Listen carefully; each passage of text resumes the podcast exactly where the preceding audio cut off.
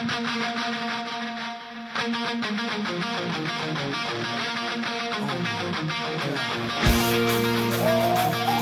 you.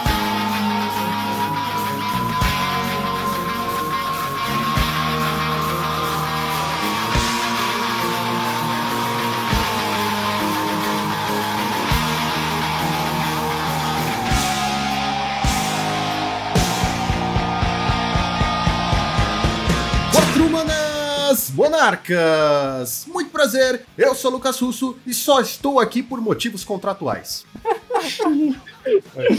Oi, pessoal, aqui é o Gabriel, alhou no Magic Online e veja a melhor cor, foda-se. Saudações, navegantes de todos os planos. Ah, não, peraí, hoje não, né? Nossa, nossa, Não, que hoje não, hoje engraçadão. Nossa, nossa. Com- Calma aí que eu tenho direito à minha frase, Lucão. Calma Tem, lá. tem, tem. Vamos ver o que que é. Só existe uma coisa lisa igual quiabo, e essa coisa é o Boggle. Entendedores entenderão. Só porque é apaixonado pelos Buggles. Exatamente. Exatamente, senhoras e senhores.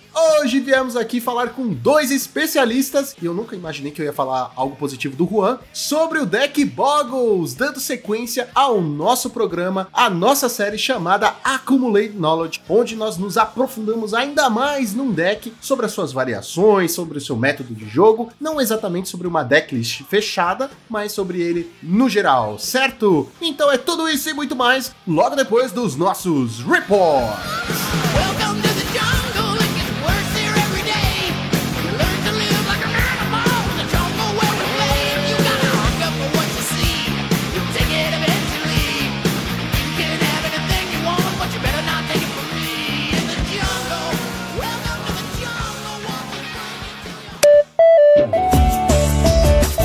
Joaquim, preparado para mais uma semana de Pauper neste maravilhoso podcast. Sim, preparado para uma semana de três eventos para cobrir. Olha só, mas antes, Joaquim, falando em evento, devemos falar da nossa patrocinadora, ela, a maravilhosa X-Place. Exatamente, a X-Place, vocês já sabem, é a única que oferece o cupom de desconto Monarch5, que te dá 5% de desconto em todo o site. Lá no site deles você encontra diversos produtos, entre board games, card games, acessórios para os seus jogos e muito mais. Lembrando, Joaquim, já que você nos abandonou, né, de São Paulo, que eles têm campeonato Pauper todo sábado, Joaquim. Olha só o que você tá perdendo, tá vendo? Todo sábado na X-Place está acontecendo campeonato Pauper com inscrição a 25 reais, horário de começo às duas da tarde. Então já anota na sua agenda, se prepara, lustra o deck e bora colar na maravilhosa X-Place. X-Place, onde o seu XP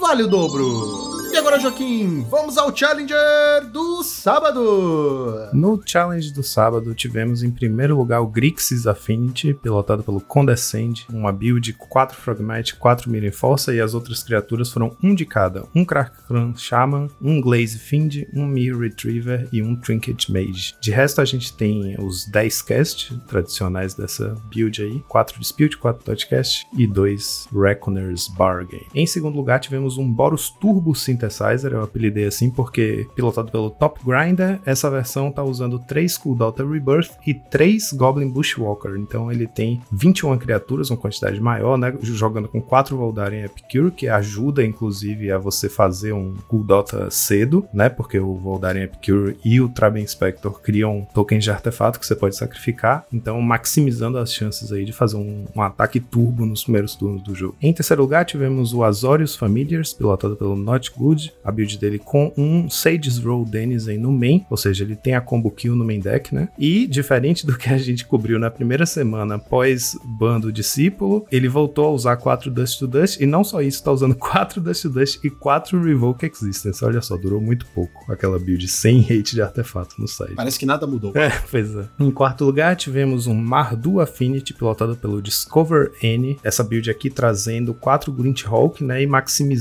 o poder do Experimental Synthesizer. Ele foi com quatro cópias do Synthesizer, né? E maximizou a card advantage do deck, transformando o deck numa versão turbo do próprio deck, né? Com o Glint Hawk, você vê que ele não usa Core Skyfisher, porque é mais caro, né? Realmente tendo a curva de mana dele baixíssima, 3 Blood Fountain, né? 4 Synthesizer, 4 Glint Hawk, 3 Traben Inspector. Ele fez essa mescla aí, né? Do Affinity com o Boros Synthesizer, fazendo, usando um pouquinho de cada um e tentando ser o mais eficiente possível. E como tá splashando branco, né? Pra usar o Glint Hawk, ele tem 3 Dust to Dust no side, então é um rate muito bom na Mirror, né? Em quinto lugar, tivemos um hack dos Affinity, pilotado pelo Beiso de Geia, a build dele com 2 Mir Retriever e 2 Gourmag Angler no main deck, e usando os 8 cast, né? Coisa mais tradicional lá, com dois synthesizer só. Em sexto lugar, tivemos um hack dos Mogwarts, pilotado pelo Ramuda, com splashzinho verde para uma cópia de Masked Vandal no main deck, né? Que ele é um shapeshifter com changeling, então ele é um goblin, ele pode ser tutorado pela matrona, pode entrar aí para dar um hate em algum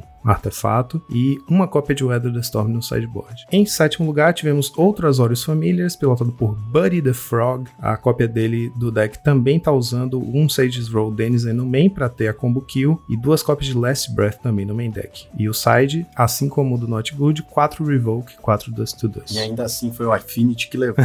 pois é, cara. Em oitavo lugar, fechando aqui o quarto Affinity do top 8, ou seja, mesmo depois do ban, a gente teve metade de um top 8 do Challenge sendo Affinity. Um Grixis Affinity pilotado pelo Wookiee Wasabi. Todo e qualquer nick que me lembre Star Wars tem um lugar especial no meu coração. Verdade, verdade. A build dele aqui muito parecida com a do Beiso, né? Só que no caso ele tá usando, às vezes as criaturas, só que ele com splash azul, ele é Grixis pra usar três cópias de Touchcast. Então ele tem duas cards Advantage Spells a mais. E os top decks foram: primeiro lugar, Affinity, 9 decks, 20% do meta. Segundo lugar, Boggle, 6 decks, 13% do meta. Terceiro lugar, Monoblufada, 5 decks, 11% do meta. E agora vamos falar do Challenger do domingo. No domingo, em primeiro lugar, tivemos de Mirfadas, pilotada por Mamar, uma build bem clássica, tem nada de muito diferente não, além de fato de ter dois Anu no, no sideboard, né, que é uma novidade recente, assim, o deck passou a usar hate de artefato no side da forma que pode, né, no, no caso do UB, o hate de artefato é hate na stack, né, ele não consegue dar hate no artefato resolvido. E em segundo lugar, tivemos um de Mir Control, pilotado por Ryzen 01, né, o jogador italiano, Mirko Chavata, uma build muito interessante do deck, ele praticamente fez aquele de Mir Delver, né? Só que uma versão sem o Delver, mais focado no controle mesmo, com um pouquinho a mais de lands, tá com 22 em vez de 20, 10 criaturas que são 4 Augur, 3 Gourmag Angler e 3 Thorn of the Black Rose, e aí ele vai ter bastante cantrip, bastante anulação, o que você espera, né, de um UB Control. Inclusive com direito a uma cópia de Mystical Teachings e aí algumas Silver Bullets. A gente já falou sobre isso, né? O UB Delver é um deck que usa várias uma cópia de algumas cartas, tipo Dispel, Agony Warp, Echoing Decay, Suffocating Films. Ele tá usando tudo isso. Behold the Multiverse também é bem tradicional o Delver usar só uma de cada uma dessas cartas e como ele cava bastante no deck, ele acaba encontrando as soluções que ele quer. No caso aqui do Ryzen, como ele tá a base de mana com um pouquinho, um pouquinho mais generosa, né, com um pouquinho mais de lanes, então ele tem uma curva mais alta, ele joga mais para trás como control, então ele foi com o Teachings para encontrar essas Silver Bullets aí. Então é uma build bem interessante que tá puxando mais pro lado control. Vou montar esse deck só porque tem teaching. Teachings é muito legal.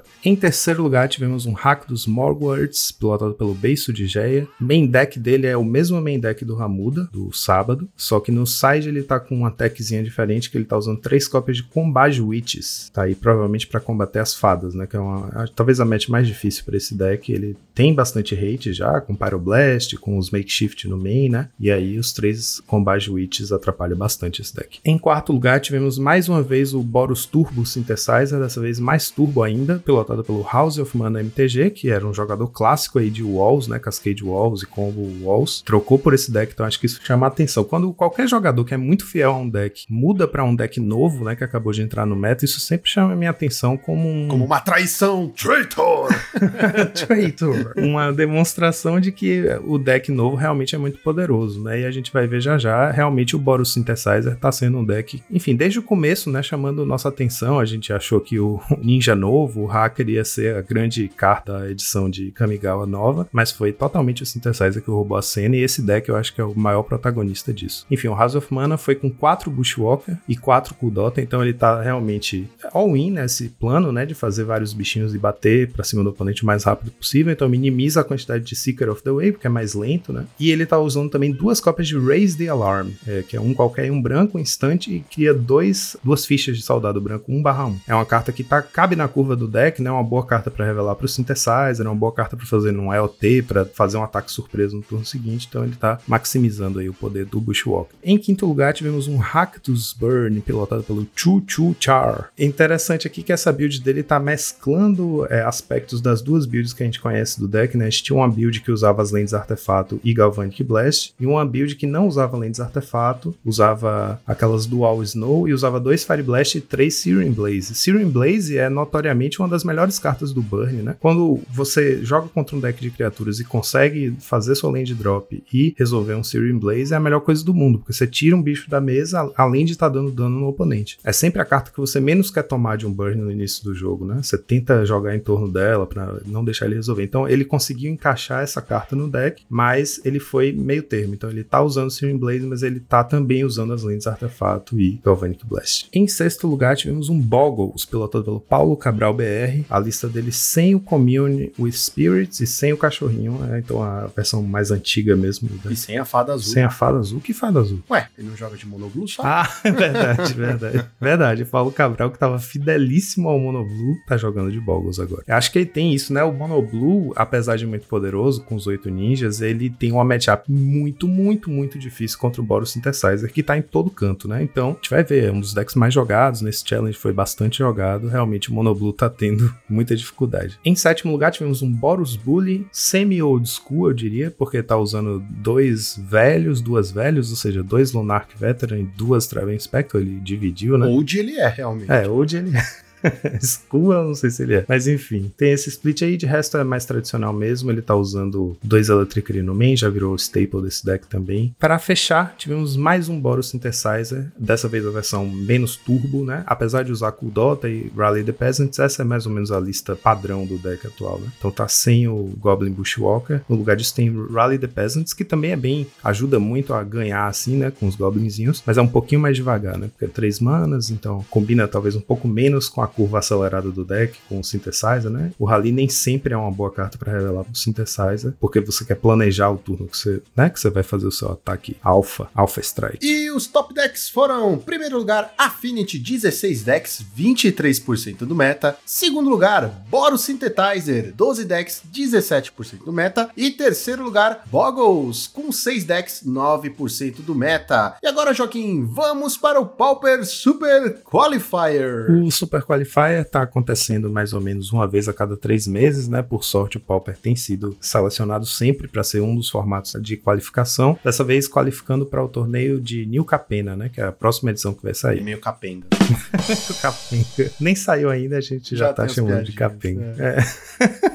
Essa aí vai ser um prato cheio pra piada, cara. New Capenga e é, é sobre máfia, de anjos e demônios. Vai ser muita, muita esculhambação. Já fico ansioso pro nosso episódio de review do set. Como foi um super qualifier, isso significa que não era simplesmente um PTQ. Então a pessoa podia entrar com os QPs, né, que é o Qualifier Points, podia entrar com Play Points e podia entrar com Ticket. Era o mais acessível possível, né, aberto para todo mundo. O nome Super Qualifier significa que ele dá duas vagas. O primeiro e o segundo lugar ganham vaga para o evento e a premiação é igual para os dois primeiros lugares. Uma premiação, por sinal, muito boa. Além da premiação excelente, né, do próprio torneio, você, por qualificar para o Mythic Championship, você já ganha 500 dólares automaticamente, porque o Mythic até o último lugar já premia, né? Então, enfim, porta de entrada para o circuito profissional é sempre muito bacana que tenha esse grau de competitividade para Circuito profissional. ah, eu adoro. entre muitas aspas.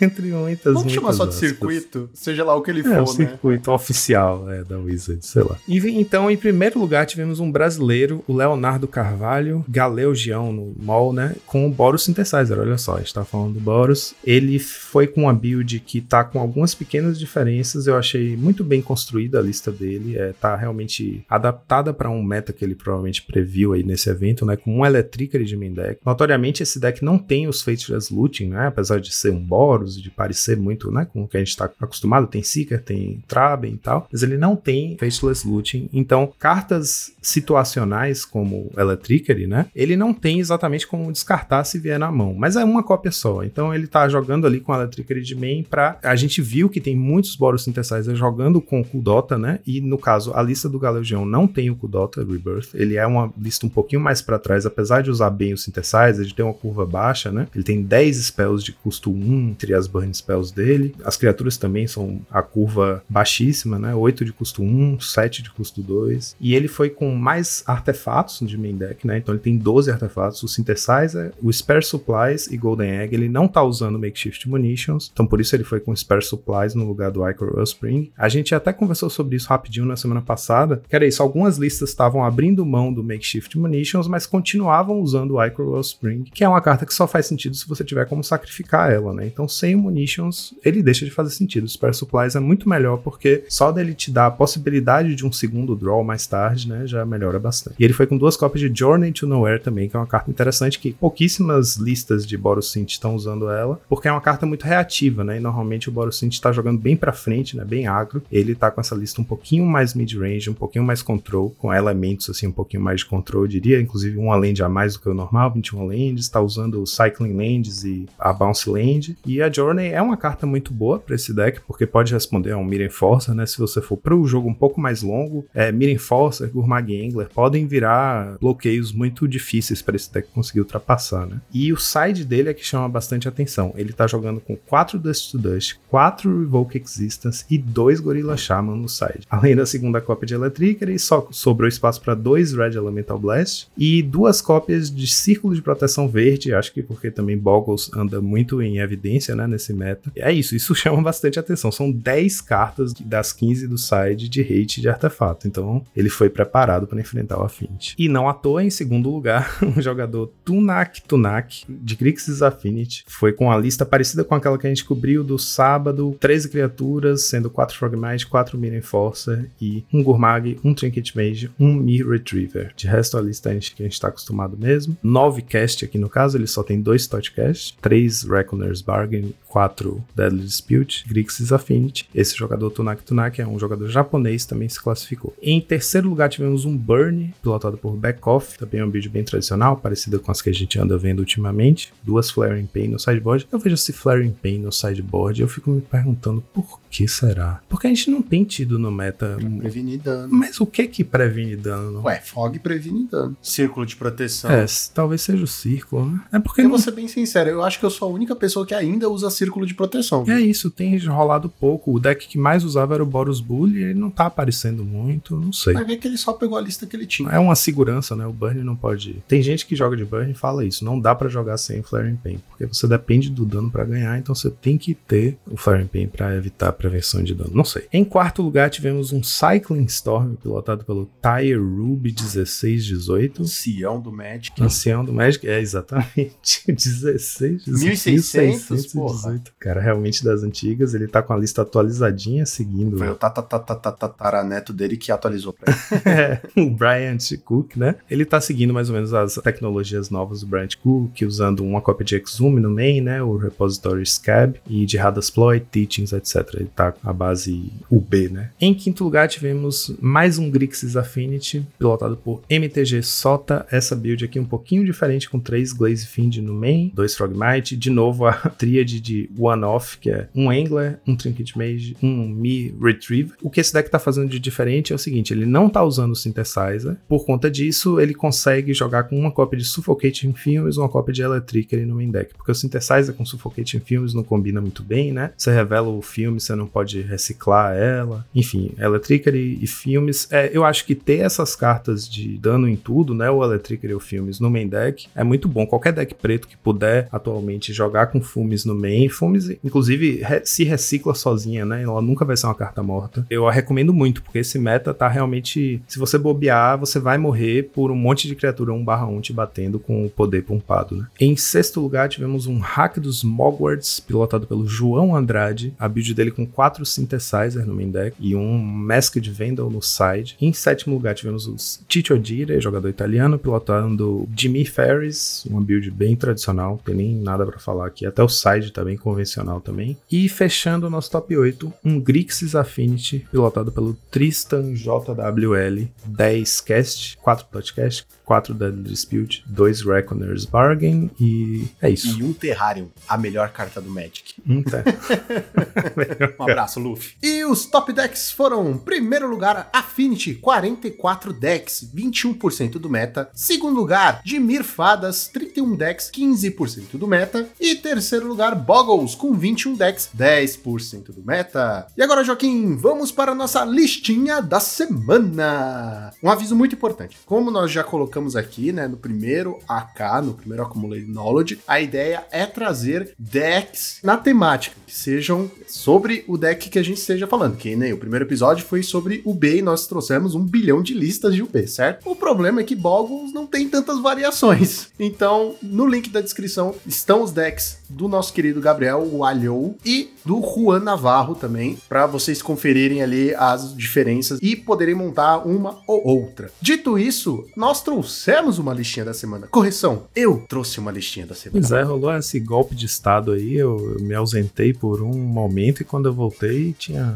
uma lista da semana aqui escolhida a despeito da minha vontade. Não só isso, assim, zero critério, né? Igual você. Você é muito chato e criterioso com as Ah, é, cara, mas é, a gente tá trazendo listinhas pra sugerir pro pessoal, então tem que ser listas que tenham pelo menos sido testadas, né? Mas ela foi, essa listinha foi testada. E eu tenho a palavra de quem testou, porque a listinha da semana é do Juan, cara. Ele que sempre quis aparecer aqui no deck da semana, né? Ele tem esse sonho. Tô realizando, tô quebrando essa pra ele. Na verdade, ele me pagou, só por isso ele tá aqui. Mas, cara, ele montou um Esper Reanimator. E eu achei muito interessante, muito legal de jogar, porque assim, por mais é, legal que os Reanimators sejam, muitas das criaturas que se usa, né, elas meio que morrem. Tipo, usava o Lamog, usava Gurmag Angler, mas essas criaturas todas são frágeis, querendo ou não. Hoje a gente tem Cast Down, que é a melhor remoção, então não tem como usar. Foi-se o tempo, né, que é, você fazer um exume com o Amog era um E era acabou o GG. jogo. Não é mais Exato. assim. É, pois é. Só que ele contornou esse pequeno problema. Por quê? Porque todas as criaturas que ele tem no deck, elas se protegem de alguma forma. Olha que legal. Então, ele vai usar aquela Gargantua, que é uma criatura de 4 manas genéricas, duas pretas, 5-4, que quando entra no campo de batalha, você compra uma carta e perde um de vida. O lance é, essa é a única criatura que não se protege, mas ela tem um nerf, ou seja, você pode retornar ela do cemitério pro campo de batalha. Ela tem um reanimator embutida. Exato, olha só, você ainda, tipo, se quiser descartar, você pode.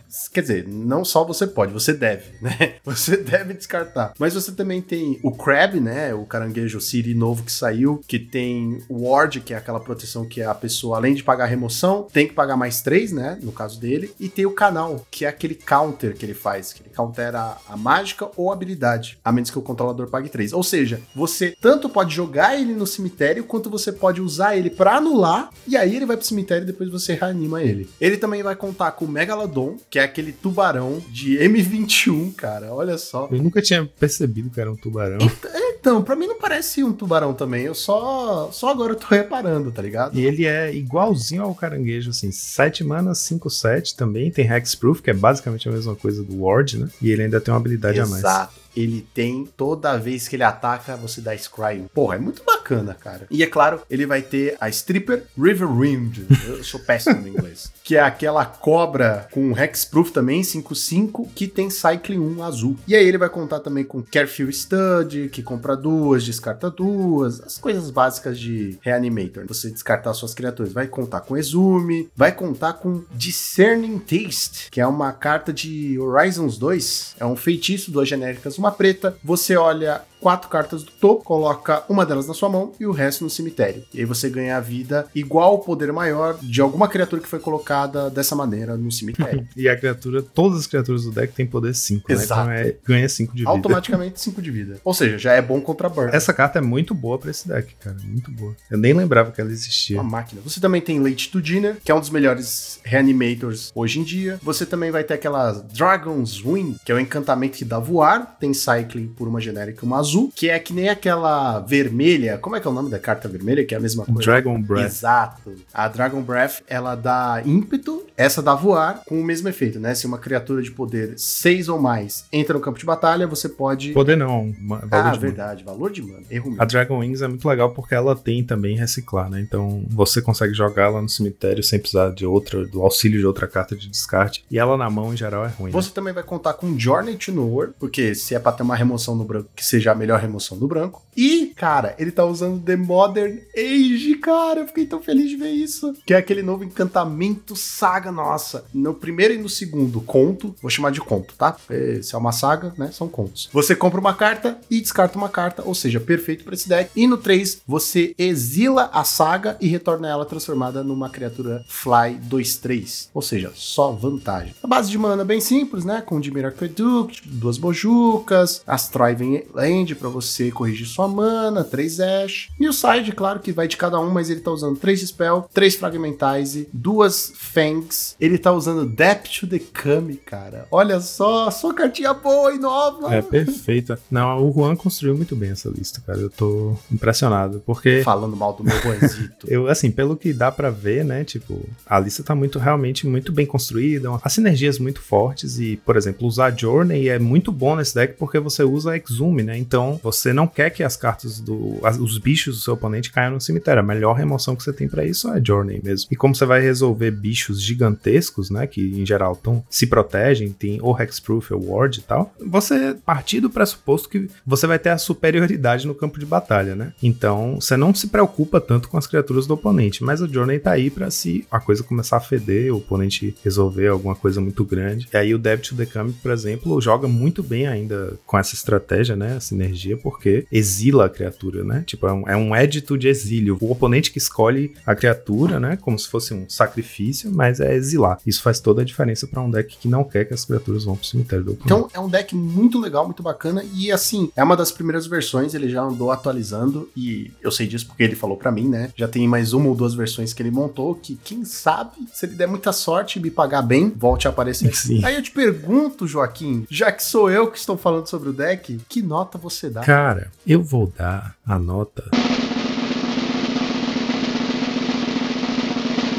5. Olha só, cara, eu escolho muito bem, porra! Eu vou dar 5 porque, é como eu falei, o Juan construiu muito bem a lista, né? As escolhas foram muito certeiras, eu achei. Achei muito legal isso de fazer um splashzinho pro branco e realmente se ater só no splash, né? Não precisa exagerar na terceira cor, porque realmente ele foi ali pra o Late to Dinner mesmo, que é o a melhor reanimator de, cin- de quatro manas que a gente tem no formato, né? Estranhamente, a nossa única carta que a gente tem que escolhe uma criatura no cemitério e volta pro campo de batalha preta, comum, custa 5 manas. E branca a gente tem umas três diferentes que custam 4 manas, não sei porquê. Achei muito bem construído, isso de todas as criaturas se protegerem é fundamental, é uma excelente leitura de meta, né? Como a gente tava falando, não adianta mais você achar que fazer um Careful Stud no turno 1 e um Exume no turno 2, trazendo de volta um Lamog, vai ganhar o jogo. Às vezes vai ganhar o jogo, mas Pauper já, já superou isso, Tem né? Snuff Out, todo mundo tá usando Snuff Out. Foi-se o tempo. É, exato. Tem Snuff Out, Cast Down e, enfim, os decks são muito agressivos também. É isso, achei muito bem construída a lista. Tá usando a saga, então bônus points. tá usando o, Discerning Taste, que é uma carta muito forte pra esse deck e que eu nem lembrava que existia. Acho muito legal isso, que o Juan encontra umas cartas assim que a gente. Pô, essa. Eu nem sabia que essa carta Olha, Se existia. você trabalhasse também só falando é, é pedra ou não é pedra, você teria muito tempo livre também. e agora, Joaquim, depois desse deck maravilhoso, nota 5, só nos resta uma coisa: soltar a vinheta.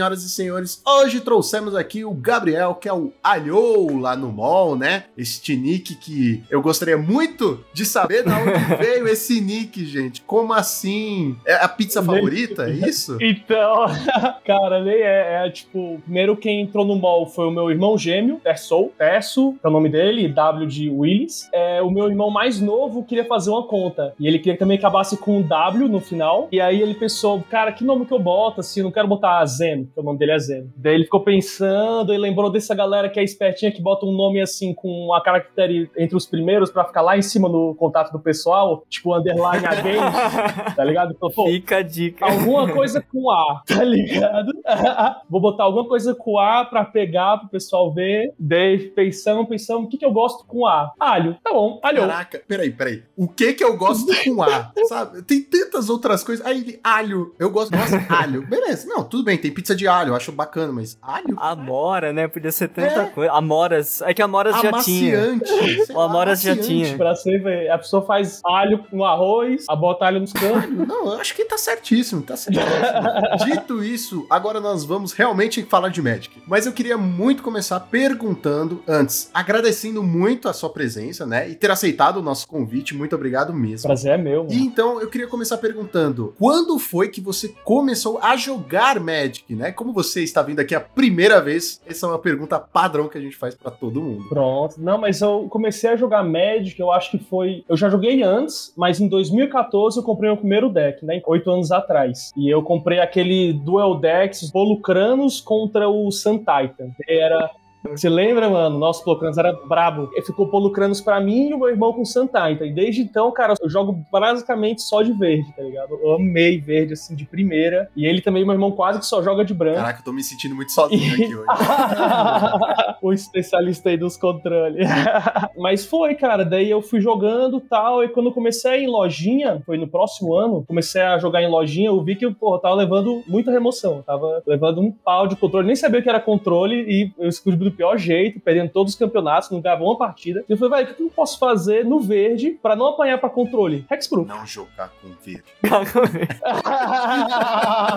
quase desisti, juro que eu quase desisti de verde. Mas aí eu comprei o Rex. E desde então eu comecei a jogar de Buggles, assim, mas no Modern ainda. E não sei, no Modern ele é um deck mais ou menos, assim. Ele é mais rápido, mas ele leva pra Wrath, né? Ele leva, porra, Tough Seas é muito forte e aí estraga. Se leva dois, assim, você faz mais nada. E até Ensnaring Bridge, eu achei absurda a carta, assim. Pô, Ensnaring Bridge, eu não posso bater com nenhum dos meus bichos. Daí eu fui, continuei jogando tal, comecei a jogar Modern Budget, né? Que meus amigos não jogavam Magic ainda conseguirem jogar também. Aí eu descobri que tinha o Pauper, que já é naturalmente budget, tem a maioria das cartas do Modern. O Buggles é muito mais forte no Pauper, né? Tanto por, pelo Ancestral Mask, quanto porque não tem essas absurdices do Modern, né? Armadillo Cloak também. Armadillo, Cloak. Foi isso. Eu comecei a jogar Pauper, então, em 2016. E desde então, só jogo Pauper. quero compartilhar, assim, da dor do Gabriel de tomar um Todd Seas, porque eu comecei a tentar me aventurar no Pioneer. Aí eu falei assim: ah, quer saber? Eu vou tentar montar um Boggles no Pioneer. Nossa,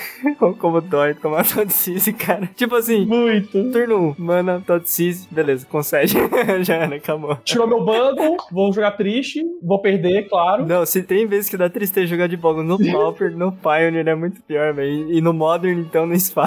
Ô, Rô, então aproveitando aí a deixa que você deu, falando, né, do seu contato no Pioneer Boggles, fala pra gente, você agora, quando foi o seu primeiro contato com o Boggles no palco? Com o Boggles no Pauper, acho que foi há uns 3 ou 4 anos, a gente tá em 2022 agora, foi há uns 4 anos atrás, mais ou menos. Mas assim, eu sempre gostei muito desse lance de deixar uma criatura gigante com aura, sabe? Eu lembro que quando eu comecei a jogar Magic em geral, eu montei um deck de grifo, só que tipo assim... Isso é uma parada muito esquisita de se ouvir, né? Eu sempre quis deixar um bicho gigante com auras. Tipo, é muito difícil ouvir um negócio assim, sabe? É muito específico. Alguém geralmente fala assim: ah, eu gosto de jogar. Eu sempre quis jogar de azul, sempre quis jogar de verde. Aí o cara, não, eu sempre quis jogar de um bicho gigante com aura. E de um grifo. Caraca. E aí, tipo assim, era grifo, as criaturas grifo, e aí, tipo, era, o resto era tudo aura, sabe? Encantamento que eu ficava enchendo. E aí, depois, assim, com o Ravnica, né, quando saiu, aí veio Ethereal Armor e tal. Nesse meio tempo, eu já tinha descoberto a habilidade de X-Proof. Nossa, você sabe que eu curto Guardian of Guild Pact, porque proteção, X-Proof é uma das habilidades que eu mais gosto. E aí, eu falei, nossa, cara, um dia eu, eu quero jogar disso aí, né? Só que era muito caro, tipo, pra mim, assim, no começo, o montar o deck de de Boggles, né? Utopia Sprawl era, não tinha tido reprint ainda, né? Então, assim, era, era muito caro tal pra montar. E aí eu demorei um pouco pra conseguir realmente comprar o deck no Pauper. Mas aí depois que eu comprei também foi uma realização.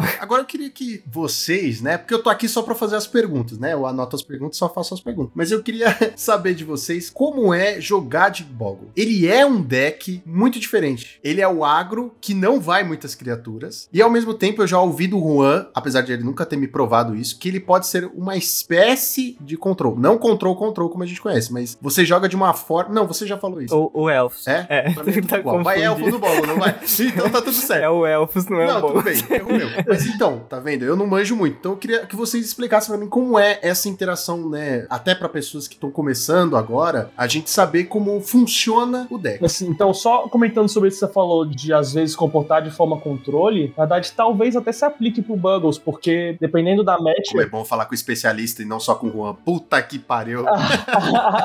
Porque contra agro, mais agro que você, você não vai querer correr contra ele. Você vai, na verdade, querer crescer o Buggle pra bloquear. E você vai querer bater só pro letal. Você vai crescer do seu Buggle, dar First Strike pra você conseguir matar o bicho do cara, e dar Life Link, fica ganhando vida, vai botando mais bloco. E quando você tiver dado mais draw que o seu adversário, nesse momento você vai ter. O seu draw é muito mais poderoso que o draw dele, né? Daí nesse momento você começa a bater e ganha. Mas se você passa contra Mono Red, você passou todo tempo tentando segurar. Contra Stomp, às vezes, você tá só querendo segurar. Assim, controle, né? Você tentando controlar o board. O né? seu draw é mais poderoso que o dele, exceto quando o deck dá de, tipo, só te mandar um terreno atrás do outro. Ah, yes.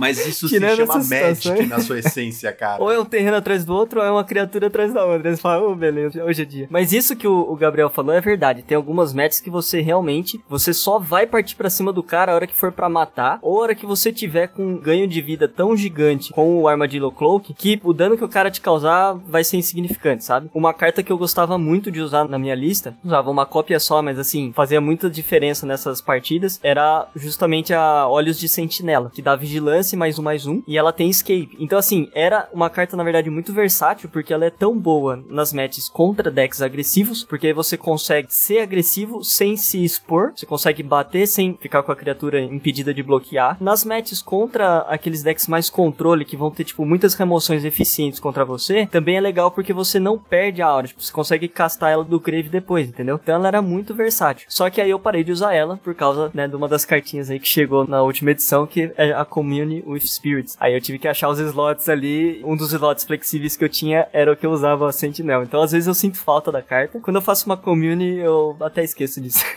atualmente voltou a jogar, né? Sem o Sentinel's Eyes. O Dissonância, ele ganhou um challenge usando um Sentinel's Eyes main É, inclusive andou aparecendo umas listas de Boggles que eu olhava e falava assim, estamos em 2000 e, sei lá, 16, sabe? 2000, tipo, totalmente, sabe, é, bem na caixa, assim, sabe, do que sempre foi o deck. Eu- Aí eu achei, caramba, eu voltei no tempo, né? Mas é, acho que respondendo a sua pergunta sobre como é que é jogar de Buggles, né? Na verdade, eu sinto que ele é um agro muito combocêntrico, assim. Na verdade, lembra bastante um combo pela ideia de você querer é, uma criatura que não pode ser destruída, e aí você vai montando uma criatura forte em cima disso, e você acaba ficando uma situação de jogo que o adversário não consegue mais é, ganhar de você. Então a ideia é meio essa coisa de você comba com uma criatura com Hexproof, encantamento que dá lifelink e um encantamento que deixa ela muito forte, um Ethereal Armor, um Ancestral Mask, né? Então ele tem essa pegada muito combocêntrica. E não só por isso, como porque você vê muito o deck por peças. Você não, não é um agro que quanto mais criatura e pump vier, melhor. Não. Vai querer só uma criatura, geralmente, e quando vem mais criatura, é que nem um monte de land. Você não quer saber delas. Você quer os encantamentos. A menos que você esteja contra MDC.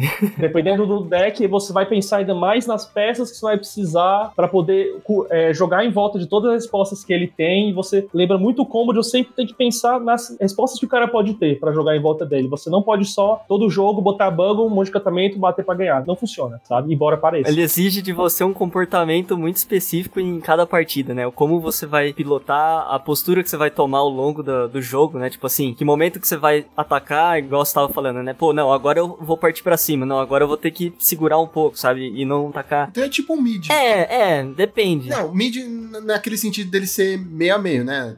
Em partida você vai poder bater, sair batendo que nem um maluco. e Sim, tem partida que você vai isso. poder retrancar, né? Não é tipo um stomp, que é só bater, não tem essa de segurar. Exatamente. E assim, tem partida que, por exemplo, o ideal seria você talvez retrancar, mas tipo, a mão que você saiu, sei lá, a situação não vai mudar. Se você retar retrancar, tipo, não vai mudar muito, então você parte pra cima. Então, assim, tem muitas mini leituras que você tem que ir fazendo. E isso se torna mais complexo no caso do Boggles, porque a gente conta com uma única criatura. Então, assim, você sempre vai estar escolhendo entre atacar ou defender. Você nunca vai conseguir fazer meio que as duas coisas, a menos que você tenha vindo, tipo assim, um monte de criatura, e aí você vai pondo ali e vai dando jump block. Fora isso, você tá sempre nessa, nessa linha, assim, entre vou fazer isso ou aquilo. Você não consegue muitas vezes fazer as duas coisas igual outros decks. E acho que a principal particularidade, assim, do baralho, e uma das coisas que me faz considerar, pelo menos, o deck como sendo um dos mais complicados de pilotar no formato, embora as pessoas achem que é um deck bastante simples, né? Porque, teoricamente, vamos abrir um parênteses aqui. O que as pessoas pensam sobre Boggles? Desce o bicho, aura, aura, aura, aura, aura, aura Só. bate, bate, bate, bate. Tipo assim, sabe? É só aura e bate, aura e bate. É isso que elas veem. é, exatamente. Então, tipo assim. Elas do outro lado só veem isso.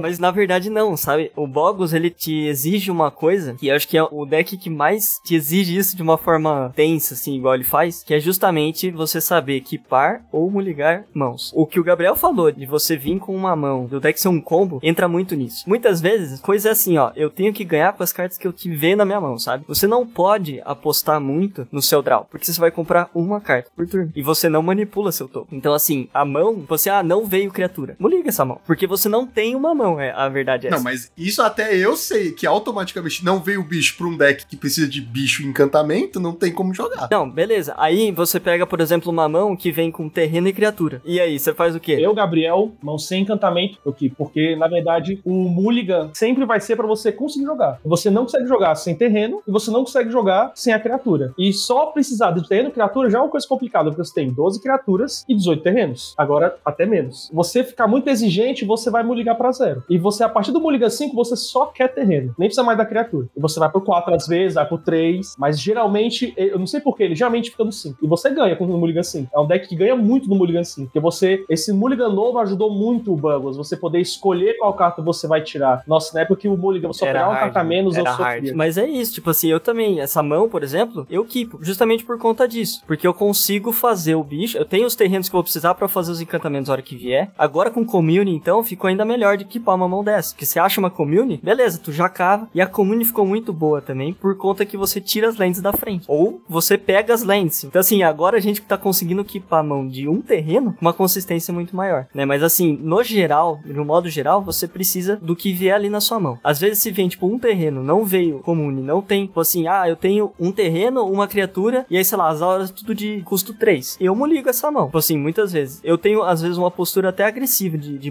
porque, mano, não adianta, você vai ficar travado, sabe? Se você não conseguir desenvolver seu jogo, então tudo depende. Minha mão vai desenvolver meu jogo? Vai. Então você equipa. Se a resposta for não, ou se ela for, tipo assim, vai, mas aí eu preciso, muliga, sabe? Porque você não tem um jogo, você não tem uma mão. E só que aí que tá, você tem que fazer tudo isso sem informação nenhuma. E você depende dessa decisão no início do jogo, que é uma decisão tomada totalmente no escuro, principalmente no G1, pra ganhar o jogo, sabe? Então, assim, isso é, deixa ele muito difícil, né, Gabriel? Pilotar, eu considero. É assim, a decisão mais difícil do jogo, a mais importante do jogo, com certeza, é esse equipe. E por isso também é um dos decks que é mais importante você ter alguma noção do que, que o adversário tá jogando. Assim, se tá na lojinha, saber o que, que é que cada um joga, se tá no online, você já viu esse cara jogando, se tem lista dele no Goldfish. Tem que dar um jeito de saber, porque esse equipe inicial, por exemplo, coisa muito simples: o cara começou e você tá com a Silhana, se ele tiver counter, você não pode ficar com sua mão. Você só vai poder procurar, vai ter que ligar até procurar um- uma criatura de um de custo. Só tem um 8. Então já dificulta pra caramba. Ou fazer, tipo assim, por exemplo, uma linha em que você finge que você tá zicado de criatura. Isso eu fiz algumas vezes. Nem, nem sempre dá certo. Se o cara que tá do outro lado joga bem, nem sempre dá certo. Lá vai o Juan fingindo que é inteligente. Vamos lá. Vamos lá. Não, mas é sério. história. O próprio Reptilian fez isso também. algumas- Inclusive, foi com ele que eu aprendi esse, esse negócio. Tem um vídeo no canal dele lá que ele faz justamente isso. Tipo, ele finge que ele tá zicado de criatura e o cara tá com a criatura na mão. Aí o que acontece? A ganância é o mal do homem, não é isso? Aí chega uma hora que o cara fala assim, mano, agora eu tô muito na... Só que, claro, ele tinha... Você tem que ter uma mão do tipo assim, ó, se eu encaixar a criatura, eu ganho o jogo. E aí, tipo assim, o cara chegou uma hora que falou assim, ah, daqui pra frente o cara não me pega mais. E aí ele se tapou sem ficar com mana pra calma. Aí ele fez. E aí ele já tinha toda a, a base dele de mana construída, vários terrenos, utopia. Então, tipo assim, ele conseguia fazer o bicho, meter mais uns dois, três encantamentos. E aí, tipo assim, ele fez isso, o cara não voltou mais pros jogos. Então, assim, tem também essa- esses macetinhos assim, mas às vezes é. Né, e nessa situação, por exemplo, você tá no Mulligan 5 contra um cara que sabe que tá com counter, Só vai. só tem uma Silhana, você tem que ir pra aí. Você não vai pro É, porque Porque da mesma forma que ele me liga muito bem a 5, aí a 4 eu, já ganhei uns jogos de 4, mas é muito, muito, muito, muito, muito Já ganhou o quê? hard. Pera, pera, pera, pera, peraí, peraí, peraí. V- Vamos fazer agora um parênteses de verdade. Quarto que é Friend? Family. Você já ganhou de quê? Só pra, só pra repete. Não, não, não, não. Como? Eu já ganhei de Mulligan a 4, foi mal. Tá gravado. Ah, sei, sei. É, cada um ganha do Boggles como consegue, né?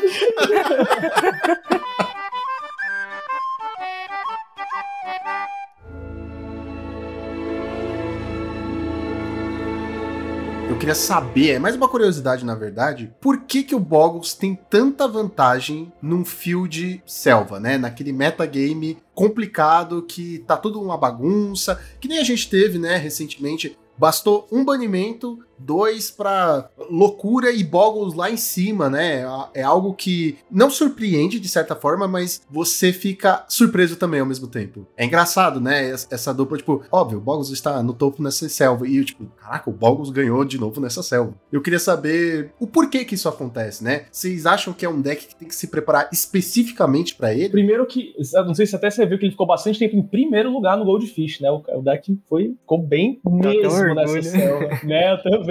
Mas assim, eu acho que tem muito disso, né? Que o, o Buggles, ele sofre pra interações específicas. As, as interações padrão não funcionam com ele e as interações específicas são que quebram ele. Então, nesse meta de selva que ninguém tá sabendo nem como se preparar contra nenhum deck, ele fica muito bom, mas acho que não é só por isso. E também o fato de que nesse meta selva as pessoas estão mais experimentativas, assim, fazendo decks mais criativos, e o Buggles, ele é eficiente. Ele faz o plano dele, ele todo jogo repete o plano dele, fazer um bicho forte, e ele consegue fazer isso muitas vezes de forma rápida, e às vezes ele acaba sendo um deck mais eficiente do que muitos que estão tentando aí, entendeu? E também tem, tem várias coisas, né? Daí também as pessoas estão tentando outras coisas, elas não estão usando esses decks padrões que prejudicam muito Buggles, como fadas. Tem todo esse ambiente que favorece. Mas nessa, dessa vez em específico, eu acho que ele ficou mais em alta por causa do Boros. Que o Boros ele ficou muito forte, tem muita gente usando, e esse Boros ele tá segurando bastante o Fadas, uma das principais bad matches deles. Além do Pestilence, não sei se perceberam, mas apareceu. E o, o Mono Black, graças a Deus, faz muito tempo aí que não tá com essas coisas, né? A pessoa já percebeu que ele não é aquelas coisas todas. O Mono Black é tipo um Boggle, só que ruim. O Felipe no nosso time tá fazendo 4-1 direto com o deck. Mas eu disse que o deck é, não disse que o piloto não, entendeu? O piloto às vezes é melhor. Não, é, é que ele é brabo. É. Já tem muito esse jeito Bicho é brabo.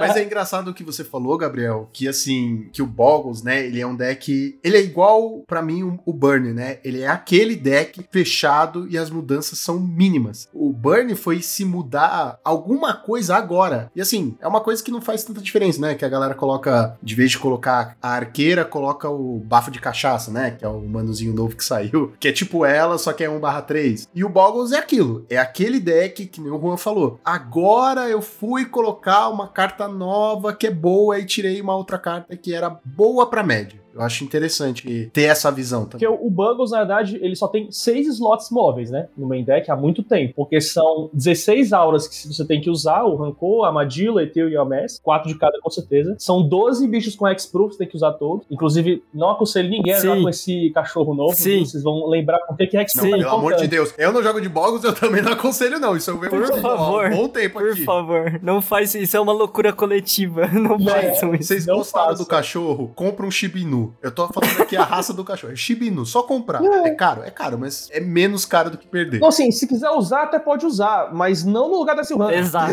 Deixa a Silhana os, ali. Os né? 12 X-Proof, daí você bota o Tipo, a. Silhana é a melhor criatura. deck. é a melhor. Tipo, ela tem evasão natural, sabe? Ela é mais que voar. É, é Rich não pega Exatamente. ela. Ela é braba. Vocês estão vendo a necessidade desse programa para as pessoas entenderem que cachorro não. Vamos de Silhana, pô. Mas eu, eu só tenho uma observação: é que dá pra jogar com 11 criaturas, na verdade. É, eu já sabia que eu já fiz os cálculos e realmente ele tem uma probabilidade positiva com 11 ainda, a partir É, de 10 não, não. a já é A partir de louca. 10 já é negativa, mas a 11 dá. Eu passei a usar 11, tipo assim, justamente por conta que eu percebia que a lista com 12, pelo menos, né, eu com a minha sorte, vinha mais criatura do que eu gostaria. E aí, a hora que eu reduzi pra 11, pô, ficou perfeito, sabe? Da mesma forma que os terrenos, todo mundo jogava com 18. E tipo assim, faz muito tempo já que eu jogo com 17, porque tipo, a hora que eu encaixei 17 17 terrenos, nossa, pronto, acabou. Porque com 18 eu fludava, sabe? Tipo, com uma frequência proporcional à de criaturas fludando também, entendeu? E a hora que eu fiz esse encaixe do número de criaturas, do número de terrenos pra 11 e 17, eu pelo menos senti que o deck começou a rodar mais liso, sabe? E começou a ficar um pouco mais consistente. Interessante. Eu mesmo, hoje em dia, com Commune, eu uso 17. Com Commune, você usa 17 ou você usa menos ainda? Eu tentei usar 16, eu preferi ficar em 17 mesmo porque eu prefiro gastar a commune pra manter o gás do deck do que pra, tipo, ficar primeiro caçando terreno pra daí depois começar a desenvolver. Eu, eu deixo essas situações assim mais pra realmente aqueles casos que de vez em quando acontece de você vir com um terreno e ter a commune ali pra salvar e a mão tá boa. Mas assim, no geral, eu prefiro tirar o máximo valor possível dela pra estratégia do deck, entendeu? Aí eu optei por manter os 17 mesmo. E a base de mana minha, eu mantive igual a que eu já vinha usando, que o pessoal começou a usar, tipo, só florestas, e aí, tipo, uma Cave of Temptation. Ou tinha listas ali que estavam usando. Eu não fui pra essa linha, né, que essa base de mana surgiu junto com as listas aí que usam cachorrinho, né, então isso já diz alguma coisa, não, mentira. E aí, tipo assim, eu mantive a minha base de mana, que também foi uma que aos poucos eu fui percebendo e fazendo as modificações, então eu só uso florestas como terrenos básicos, uso quatro Arctic Tree Line, que é aquela nevada, porque também são florestas, e só tem dois terrenos que eu uso que não são florestas, que é uma cópia de Cave of Temptation e uma cópia de Kaunigard. Todas as outras lands são florestas, eu não uso planície, não uso Ashbears, não uso Crumbling Vestige, não uso a Thriving Land. Por quê? Justamente porque eu me irritava a quantidade de vezes em que eu vinha com uma mão boa, mas que eu dependia da utopia e a utopia tava travada. E aí eu simplesmente falei, meu, dane-se, eu vou pela consistência. E aí eu, eu cheguei nessa base de mana e desde então eu nunca mais mudei porque não senti necessidade. Eu senti que o deck roda e eu uso cartas coloridas, né? É, tem Todo gente que mundo. vai pra uma linha mais Todo mundo celeste. usa a carta colorida, tá? É, aí você né, porque tem cinco cores. Não, não, um é sideboard. sabe? Você tem até Um sideboard cartas, com mais é de duas colorido. cores. Um sideboard tipo cinco Não, tem essas edição preta e branca Ah, agora. nossa, É é, verdade. verdade. Nossa, essa edição feia pra Tem gente que só caramba. joga de carta preta Boa, Gabriel, boa. Cara, Muito. faltou tinta na impressora. Vamos inventar uma forma de gourmetizar a falta de tinta aqui. É sobre isso, Gabriel. Como que é a, a sua base de mana? Tipo, porque, assim, apesar do o Lucão comentou, né, que a, a lista de bogs é muito fechada, de fato, né, o que a gente mais vê é net deck. No padrão, assim, né? As Sim, exatamente.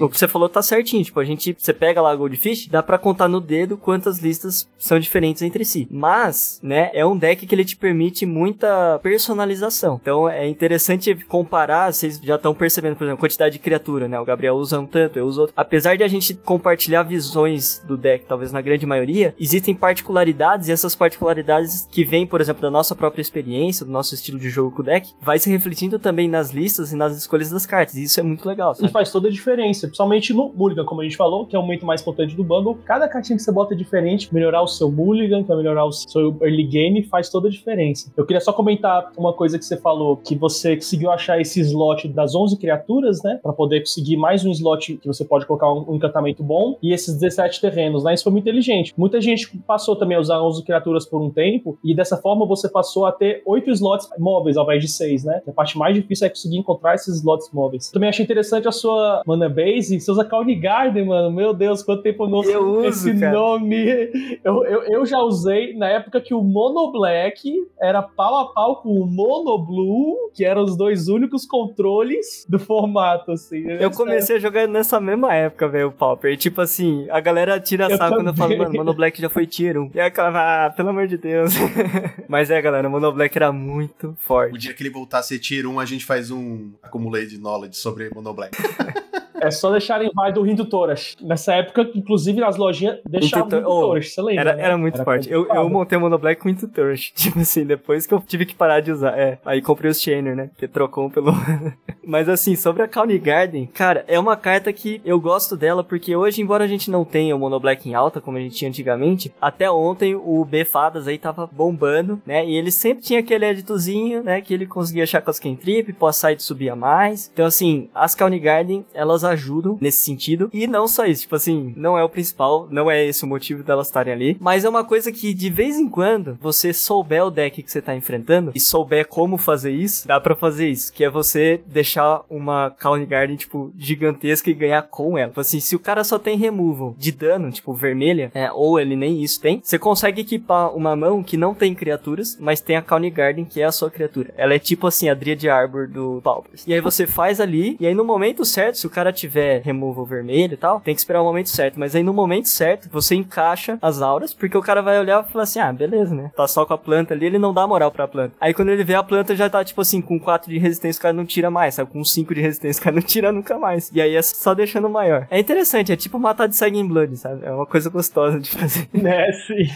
Minha mana base, cara, eu, eu já usei muito terreno tapado, nem você, mas eu acho que hoje em dia, principalmente por causa do community, é muito interessante você ter um terreno destapado pra você pegar com o community e já jogar. E o community sair de graça. Eu acho que é por isso que o pessoal tem jogado com 14 florestas, uma planície e uma cave, né? Pra ficar destapado. Mas hoje em dia, em específico, eu tô jogando só Selesnia, que nem eu fazia também nessas épocas antigas. Eu não jogo mais com nenhuma outra coloração. E de side, eu não jogo com nenhum spell também. É só criatura e encantamento. 13 criaturas e dois encantamentos do side. E agora 14 criaturas e um encantamento. Um contraponto, eu cheguei a testar essa lista que usa só florestas, mas aí eu não curti, por quê? Porque se você, tudo bem, você usando o terreno virado, obviamente que você perde um pouco de velocidade, mas a consistência que eu sinto que você ganha, tipo, é muito maior. E aí você valoriza ainda mais as suas próprias commune, porque às vezes você não tem a fonte branca, e aí a commune vai te achar um terreno que já é a sua fonte, então você não vai ter que, tipo assim, caçar um encantamento, não, tipo assim, ela pegou o terreno, por exemplo, eu preciso de terreno, eu vou precisar em algum momento da minha fonte branca. Fiz um Mugo A5, por exemplo, então aí com a commune você já acha as duas coisas de uma vez só. Aí, além de você ter essa vantagem, o fato de você usar, por exemplo, terreno verde e branco, que ele sozinho já vai te gerar, isso te abre muito mais fácil uma Utopia Sprawl pra outra cor que você vai sidear. E no meu side eu busco também usar o menos possível, tipo, de outras cores. Antes eu tava usando só vermelho e azul, tem gente que usa até preto também. Tava só no vermelho e azul e tal, e aí agora, recentemente, eu tô só, tipo, no vermelho. Justamente porque você vai ganhando consistência, né? Mas é legal essa parte de você ter os terrenos virados, porque aí você consegue abrir facilmente, né, essas terceiras cores aí que você vai subir pós-side. Aí eu acabo optando por isso. Perde velocidade, mas ganha em consistência. É sempre um balanço, né, Gabriel? Bogos é, você vive nesse equilíbrio aí, né? Pra achar o ponto ideal da, da coisa. Esse é meu último motivo de eu não gostar muito de terreno tapado é por causa do Ferris específico, essa coisa dele poder counterar a partida 2, que muitas vezes vai ser a sua 1, um, e às vezes você até tem a mão o buggle e o terreno, mas esse terreno é tapado. E você botar o terreno tapado, ele já vai fazer a segunda mana, você não vai conseguir botar nem o primeiro buggle. Eu tenho sofrido muito pra Ferris por causa disso, então agora jogando com só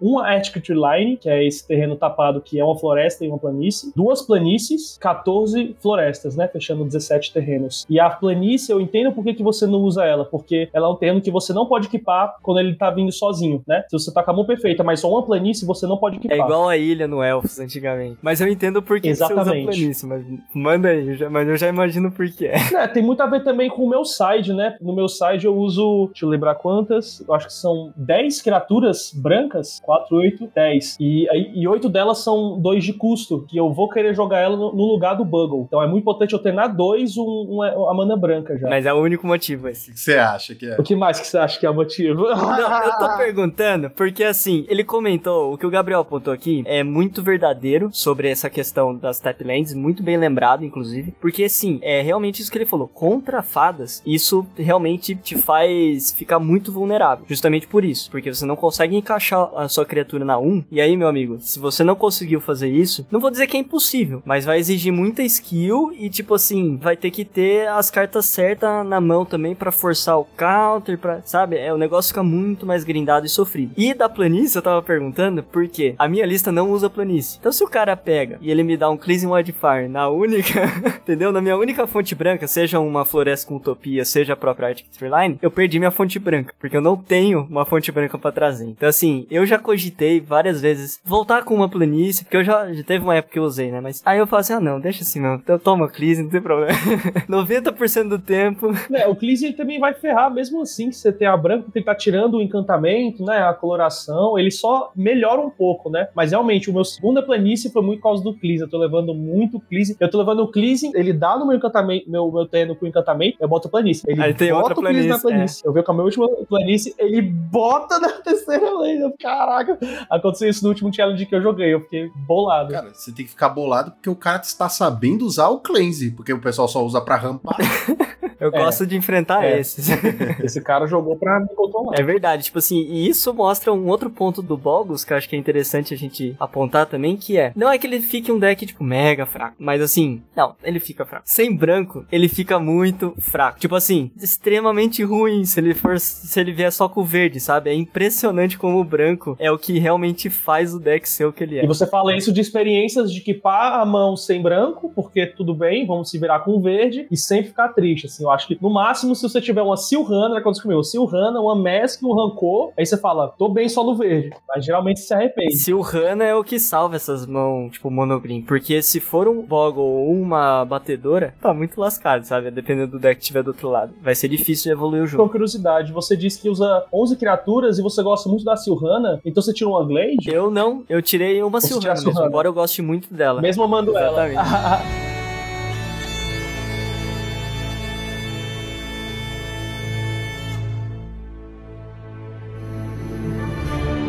Agora que a gente uma, visão assim bem bacana, bem geral do deck, né? Eu queria falar um pouquinho sobre como é jogar com ele, ou seja, vamos entrar nos good mats, bad mats. Acho que a gente pode excluir Mono Black e Pestilência por motivos óbvios. Acho que a gente pode, né? O pessoal que tá ouvindo até aqui já entendeu. Já. Não, não, mas eu acho que é interessante comentar sobre essas partidas. Porque assim, por exemplo, o BW Pestilência, o deck ele tem dificuldades diferentes entre o BW que tem criaturas, que é a versão errada, e o BW que não tem Mas criaturas. peraí, aí a gente vai entrar aqui numa outra discussão que a gente vai brigar, entendeu? Porque a gente não deveria nem entrar nessa discussão sobre esse deck horrível cheio de criaturas, pelo amor de Deus. Mas o Que pior. tá mais em alta Mas dia. tá mais em alta, mas é ruim. Porque se um enfrenta o outro, você vai ver quem que se sobressai. Isso foi uma coisa que eu achei interessante, porque teve uma vez que eu ouvi um podcast com o Reptilium, que é o, o Gustavo, que é o, sempre jogou muito de, de Boggles, assim, mestre do deck. E foi interessante, porque eu jogava de Mono Black durante muitos anos, e eu tinha uma visão sobre essa partida. E aí o dia que eu ouvi o podcast, ele falando que Mono Black nem era tipo, tão bad match assim, que o BW, a versão mais difícil pro deck, era o BW com Eu criaturas. Foda-se, eu vou rasgar o me- eu vou rasgar o contrato. Eu não vou ficar mais sentado aqui ouvindo o Juan trazer desinformação, fake news. Não, cansei. Não, não. Não, mas eu cansei. achei interessante, porque eu falei, caramba, eu não esperava. Eu tive a mesma, a mesma impressão do, do Gabriel. Só que assim, óbvio, isso eu acho também um pouco particular. Vai da sua lista, vai da sua própria experiência na partida. Eu realmente acho difícil o Mono Black, mas assim, eu acho o BW mais difícil do que o Mono Black. Tipo, o Mono Black, ele é mais fácil, porque você só tem que driblar o Zed. O BW, ele já tem, tipo, descarte no main deck, ele tem, tipo, além da cor preta, que te responde muito bem, ele tem a cor branca, que te responde, tipo, as duas cores que melhor te responde, sabe? Então, assim, é muito mais complicado o jogo, né? E no caso da versão com criatura, tinha também a, a Prismatic Strain. Então, assim, o negócio é muito, ele tem muito mais recurso, vamos dizer assim, pra lidar com você. Seja barrando dano, seja destruindo encantamento, seja descartando cartas, seja dando edge. Ele tem tudo o que ele precisa. Círculo de proteção. Ciclo de proteção, standard Standard- de exato. bear,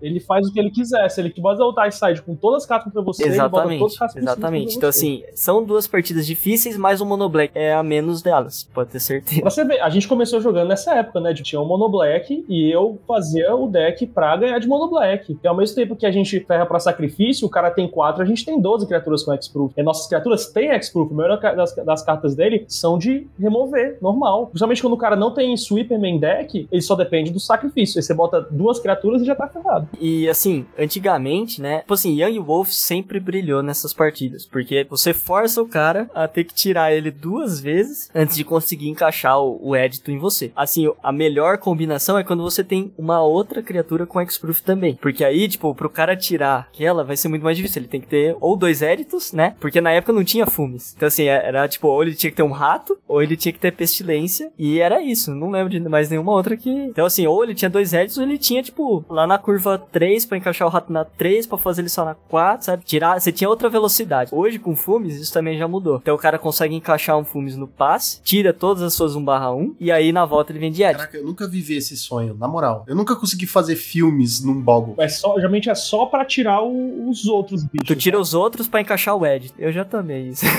Algumas vezes. É uma coisa que a gente vive. Não, também. Mas porque também é uma coisa que também o Buggles tem que fazer quando ele tem três bichos, ele bota um pequenininho, um com um encantamento que aumenta a vida e o outro gigante, né? Eu prefiro, ao invés de Young Wolf, eu ainda prefiro, como você falou, que melhor do que o Young Wolf é ter duas criaturas com X-Proof, até porque o Young Wolf vai levar para um Crypt X fazendo pra 3, estacando né, o dano, ou com Pestilence fazendo pra 3. Eu prefiro o Lana War Knight, não sei se vocês conhecem. Eu vi na sua lista, cara, não conhecia.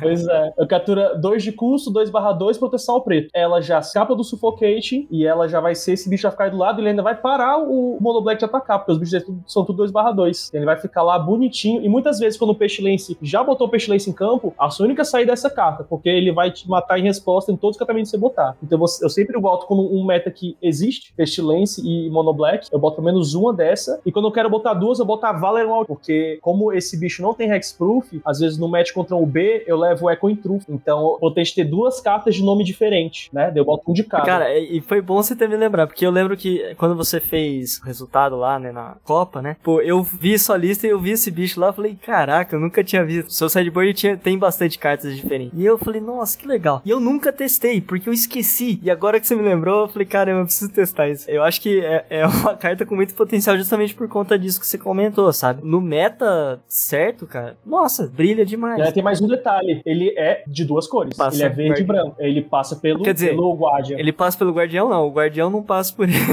ele vai. pa- É, sim, É, sim, é, sim. Ele, ele- ele anula o efeito do Guardião. Se tiver um atropelar, ele passa pelo guardião. Não sei se você concorda comigo, mas pra mim, pior do que Pestilence é Elfos. Bom, com certeza, Elfos é a pior de Não, com todas. certeza. Elfos é terrível em qualquer sentido, momento do universo terrível. Eu amo elfos, mas quando eu tô de Boggles, eu odeio elfos com uma força, assim, Caraca, que, tipo... eu vou recortar este pedaço exatamente e vou distribuir. Eu vou mandar assim, gente, olha o que o Juan falou. Fora do contexto. Contar a parte de combando. É. Parte e vou mandar pra todos os outros que eu conheço. Às vezes você até começou a jogar de elfos também depois de ter apanhado tanto de elfos, né, tipo, usando Buggles, e começar a ver, pô, às vezes vale a pena. Quem sabe, né? Mas qual que é o lance, assim, do Boggles com elfos? É, é quantidade? É, é o quê? Junta 15 elfos na frente bloqueia, e bloqueia, é isso? Parte do pressuposto de que pode matar seus bichos, né? Então, contra um match controle, você Buggles é muito melhor. Mas aí, contra um match mais limpo, assim, que você praticamente não tem remoções, ele fica muito mais absurdo que você, todos os jogos, assim, principalmente com Distant Melody, né? Ele comba muito mais. O lance do Buggles, ele é esse combo que tenta ser um agro combo que tenta ser mais consistente. E esses combos que não se importam tanto em se defender, eles vão e são mais rápidos, às vezes até mais eficientes, eles vão ter uma vantagem. Ah, O Goblins combo, por exemplo, ferra para remoção, mas aí às vezes ele faz mana infinita, dano infinito, mais rápido que você consegue finalizar ele. Deixa eu ver outro combo também que eu acho muito ruim pro Buggles, o Cycling. Não tenho ganhado. Eu fico torcendo pra ele, pra ele pifar, ele nunca pifa. Eu boto Mas Life eu acho que todo mundo, né? Todos os decks ficam assim, Né? pifa, pifa, pifa. Cara, não pifa. Ele pega dois Rip Negrades todos. Cycling é triste, cara. Porque eu acho que assim, o Goblins, você ainda. No meu side, por exemplo, né? Tava. Né, tinha Find também bem alto e tal, não sei o quê. Eu tava usando duas Hydra. Duas. Hydra não, duas Blue Elemental Blast. Eu posso até explicar o porquê. Não é a mesma coisa. eu posso até explicar o porquê disso Por causa depois. daquele detalhe, né? É, mas é, Detalhezinho, esse né? detalhe, no deck de Elves e no deck de Boggles, faz total diferença entre você conseguir usar a carta ou não. e eu posso. Depois eu. Explica só o detalhe, qual que é a diferença, né? O que acontece? Blue Elemental Blast, ele diz assim: anule a mágica alvo azul ou destrua permanente alvo azul. Então você só pode dar alvo em coisas azuis. A Hydroblast, não, ela fala assim: anule a mágica alvo, se ela for vermelha, tô falando azul, é vermelha, destrua permanente alvo se ela for vermelha. Então assim, o que acontece? O cara tem, por exemplo, uma carta que é muito, muito, muito comum das pessoas subirem tanto contra elfos quanto contra principalmente Boggles, que é a portadora de estandarte. Então se você tem uma Hydroblast, você é obrigado a dar Hydroblast dando alvo na portadora. E aí você não consegue usar sua Hydroblast. A Blue Elemental não. Então assim, tem esse pequeno detalhe, mas que numa situação que se você não sabe disso, numa situação que um dia você passa por isso, você nunca mais vai esquecer. Né? E uma situação que isso pode acontecer é quando você tá contra Boros, porque ele vai ter a cor vermelha, principalmente no caso do Elfos, né? Ele vai ter a cor vermelha e a cor branca pra standard. Mas assim, mega parênteses aqui, né? Voltando, eu tava usando isso Às vezes justamente até na sua standard, às vezes também, você não é obrigado a é, ou, ou mesmo, é, é, Você, é, vezes, ou mesmo na sua standard, própria consegue dar mais Tipo, nele. E aí o que acontece? Eu tava usando isso pra poder interagir com o Goblins, e aí era o que salvava um pouco. Mas no geral, realmente, essas matches combos são muito muito difíceis, mas de todas, eu realmente acho que elfos é a pior de todas, porque, primeiro, você tem oito elfos no seu deck, ou sete no meu caso, né? Então você já ajuda o cara, tipo assim, com uma probabilidade alta disso acontecer, você já vai estar ajudando ele. Mas não só isso, o Boggles, ele não é um deck interativo, do ponto de vista que, tanto ele não tem mágicas pra interagir, como ele não quer que o oponente interaja com ele, na forma do X-Proof. E isso é a maior força dele, o X-Proof. Só que também é a maior fraqueza, e essa fraqueza ela aparece muito nessas partidas, porque o Elfos ele consegue gerar um valor muito maior, ele acelera muito mais, ele compra muito mais cartas, e ele tem uma velocidade muito maior. Então ele forma uma bola de neve, assim, uma velocidade insana que o Boggles não consegue responder, porque ele vai ter tipo uma outra carta só, pontual, tipo assim. Aí você tem que mirar os seus recursos em cartas-chave do oponente, que ele vai poder usar pra ganhar o jogo de você. Então seja uma Well Wisher, que você tem que tirar aquilo da mesa, se ele tiver uma Kyrian Ranger, é a cova pra você, ou por exemplo um Timberwatch que vai te matar no próximo turno, você tem que livrar ah, das ameaças assim instantaneamente. E aí no pós-side ajuda muito Standard Berry contra elfos, porque você trava o Timberwatch do seu adversário, você trava as Kyrian do seu adversário, e aí a única preocupação sua é a Well Wisher, você só tem que matar ela. Isso, um Vanguard com É, mais a pode dar um trabalhinho também, você, mas é mais difícil. E nessas partidas a Silhana brilha muito, embora ela seja um elfo também, porque ela vai ter a evasão, o cara não vai conseguir ficar dando jump com as fichas infinitas dele se você não tiver trample, ou o cara não vai te parar com um vanguarda gigantesco, entendeu? Que vai, tipo, dane-se pra seu first strike. Ou juntar tudo. Ou juntar tudo também, exatamente. Ele junta tudo, você mata quase tudo dele, mas você tá sem jogo e ele tem algum elfo. Ele volta, né? Então a Silvana é importante. E o problema é- maior também dessa match é esse, né? Da questão que eu tinha falado lá no começo do podcast. Se você bateu, geralmente você não vai ter como se defender. Contra elfos, isso é assim, você tem que saber muito bem a hora que você for atacar, porque você pode morrer na volta com uma facilidade, assim, E impressionante. só o fato dele poder usar até É, os é, docs pra exatamente. ter, dar uma dificuldade grande. E o fato de, de- do- da, da Glade ser um elfo faz você ser obrigado a sidear pra fora ela. Eu tenho que sidear pra fora ela, porque ela, na maioria dos jogos, não vale a pena ser colocada nem pra blocar. Então realmente é Eu complicado. tiro ela e não Silhana nessa match, por exemplo. Justamente por isso. Bom, agora que a gente já falou da tristeza, né? Acho que é justo a gente falar da alegria do Boggles, né? Da alegria de vencer o oponente, que são as good matches, é claro. Assim, de primeira, Burn é o melhor deck pra se jogar contra Burn de todos, o Buggles. Na minha cabeça tá vindo as, os decks mais meta atualmente, né? Então, um Boros com um side despreparado, mas o pior é que o Boros, no começo do, assim, do pós-ban, ele era uma match incrível pro Buggles, né? Porque ele não tinha nem resposta main deck, e sideboard só tinha dois Revoke Existence que ele usa pro Affinity, então, assim, era muito fácil ganhar dele. Agora, hoje em dia, são no mínimo dois Live No Trace de side e mais hate de aura no side, e às vezes hate de aura no main também com aquele Ah, clérigo. Clérigo Então, assim, maravilhoso, adoro. Maravilhoso. Não é Não, maravilhoso. não, não, vocês ficaram falando de elfo de Boggles o programa todo, então eu vou falar que ele é maravilhoso. Não, mas ele é bom, ele é bom. Ele é, não é. Ele é maravilhoso. Pior que eu achei ele uma carta muito boa mesmo. Eu achei muito legal que botaram ele e agora entrou no lugar do, do Lord Missionário, que eu acho um pouco É mais muito forte esse chatinho, bicho. ele é mais versátil, eu acho uma carta legal. Mas é isso, então o Boros já foi uma good match, hoje em dia é uma bad match porque ele se prepara muito bem no side. É, Affinity eu considero uma good match, mas você tem que prestar muita atenção quando tá jogando de Buggles, de usar muitas cartas com proteção ao vermelho no side, porque o Affinity ele vai te atacar basicamente com Crack Clan e Fire Cannonade. Vai ser a principal forma de interação dele. Ele até pode ter algum sacrifício no side, pode ter alguma destruição de encantamento no side. O Dures é, atrapalha, mas não estraga o jogo. Mas o ruim é o Crack Clan. Então, se você tem que usar pelo menos quatro Obsidian ou Crimson Acolyte, né? Criatura 2 custo barra 1, proteção ao vermelho, que dá proteção ao vermelho para outras criaturas também. O que é interessante, quando ele tá tentando fazer esse plano de destruir todas essas criaturas depois sacrificar, aí você é importante você dar essa proteção para outra criatura. Mas eu não gosto muito dessa carta. Eu prefiro usar outras criaturas com proteção ao vermelho. Então eu andava usando bastante Discípulo da Lei, Disciple of Law, que ele pode ser ciclado por 2 de custo. Ele é 1 barra 2 e pode ser ciclado. Esse barra 2 é interessante no caso dos Rocket Films. Atualmente eu uso o Free Wind Falcon,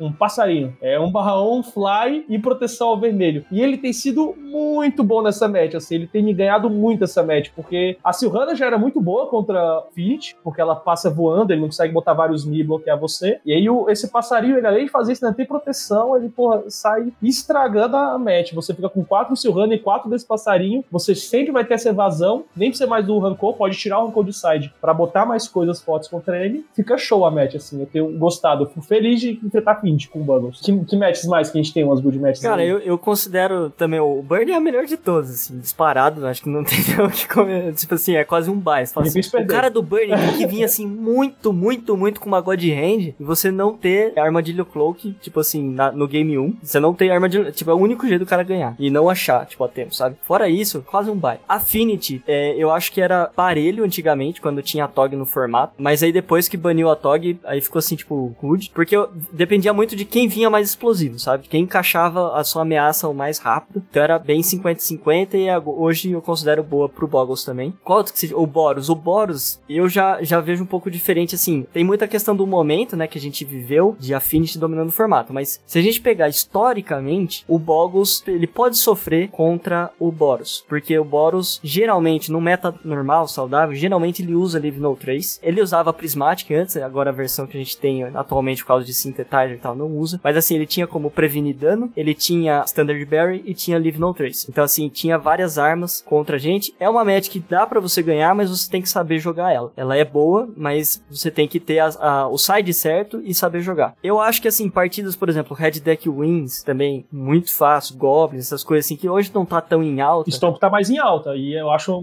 match favorável. Isso depende. Eu não considero tão favorável porque ele, tipo assim, 4, 3, 4 glifos sabotagem. Dependendo de como o cara vem, é uma match assim complicada. Ele tem que ter a resposta. Só que a resposta dele é muito eficiente, porque ele vai fazer 2 para 1 em você. Mas no geral, você ganha, porque ele não tem remoção, você vai ganhar vida com uma velocidade muito maior que ele. É interessante essa match. Você tem resposta, né? Standard Barrier, pós-side também. Então, é uma match bacana de jogar. E herói. É, heróico é complicado, cara. Tipo, eu considero uma match delicada pro Boggles. Os dois têm uma estratégia muito similar, entre aspas.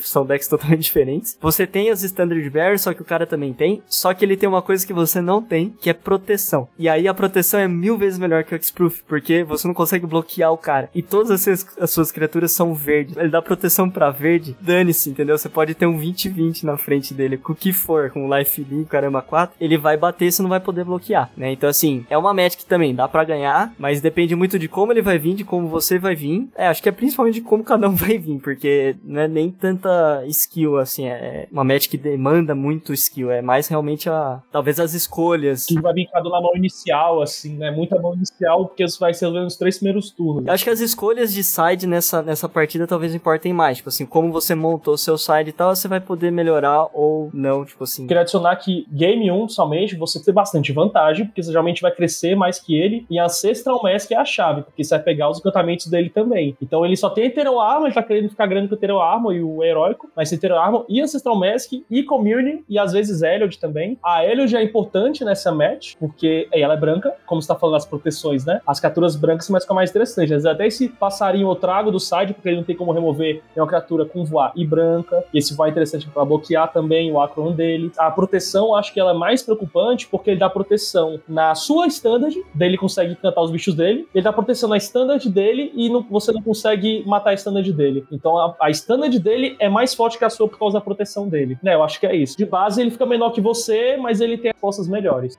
Vou comentar uma coisa aqui que o Gabriel falou, uma coisa que é a Eliod. Caso, por exemplo, das listas que usam Eliod, você tem uma criatura branca, mas eu vou contar um segredo, eu não uso Eliod. Na verdade, eu entendo. A maioria das pessoas não gostam, né? Usam uma no meio e tiram todo o side. É a minha carta favorita. Eu sempre usei três main deck, na época do Mono Black. E aí, hoje em dia, eu, com muito pesar, uso uma main deck mais duas side. Porque, é, pra mim, ela é como se fosse a Goblin Matron do Buggles, sabe? Do jeito que o Goblins tem esse bicho 3 de cruz que tutorial o que você quiser, você tem a Eliod. Ela parece ser lenta, mas ela compensa muito voltando com o Ancestral Master ou com o Armadillo Cloak. Você perde três manas em um turno, três manas em outro, mas você fica absurdo. E você não é sempre vai ficar absurdo. Então, quem joga de Bundle sabe que, assim, quando você fica absurdo é bom, mas você só tem quatro Ethereum e quatro Ancestral Mask. O resto você fica meio mais ou menos, assim. E a Eliod dá um gás. Aí eu sempre eu pego essa Eliod de side, boto no main contra decks pretos e contra decks que di- disputam um crescimento comigo. Que ela vai ser decisiva. Contra Buggles, na Mirror, pegar Ancestral Mask é a melhor coisa que você pode Contra fazer. heróico, ela brilha demais também, porque ela vai buscar ancestral, É importantíssima, e é branca. Exatamente. E busca também interação. O pessoal tem usado, de um tempo pra cá, o Cartouche of Strength e o Lignify. Eu uso bastante Lignify porque anula a criatura do cara, o efeito dela, sem precisar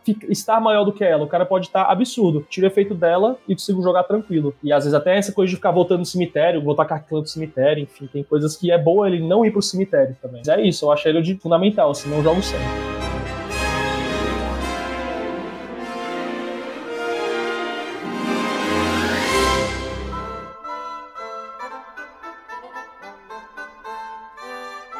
Antes da gente encerrar, Juan, a gente tem uma coisa pra fazer que a gente não faz há muito tempo. Ô, Gabriel, tá preparado para o bate-bola jogo rápido? Não, mas vamos. Olha, entusiasmo é assim que eu gosto.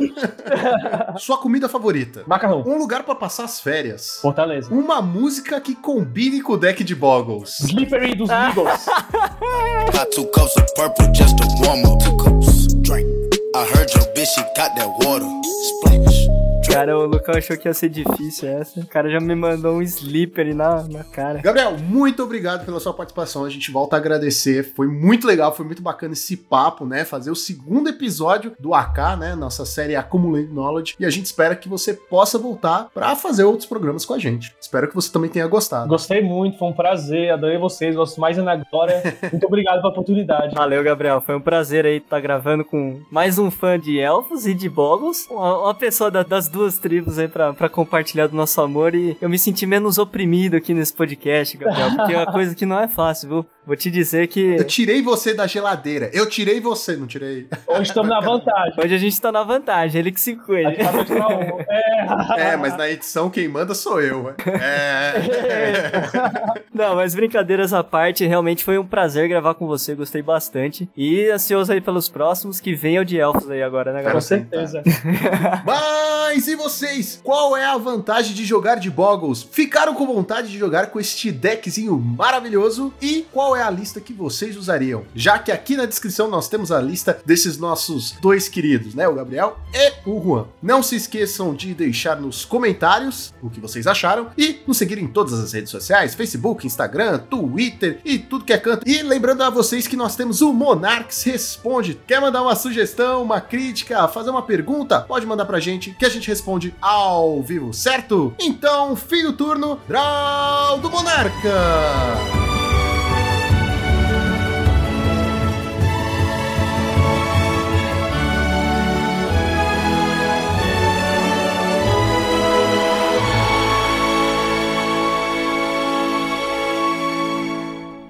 A gente faz um parte 2, porra. Ah, vai ter o de Oba. elfos. Vai, Vou adorar. vai, O de vai ter elfos, o de elfos. Caramba. Espera sentado aí. O dia que tiver o de elfos, Vai ser a gente falando bem, isso falando É. mal.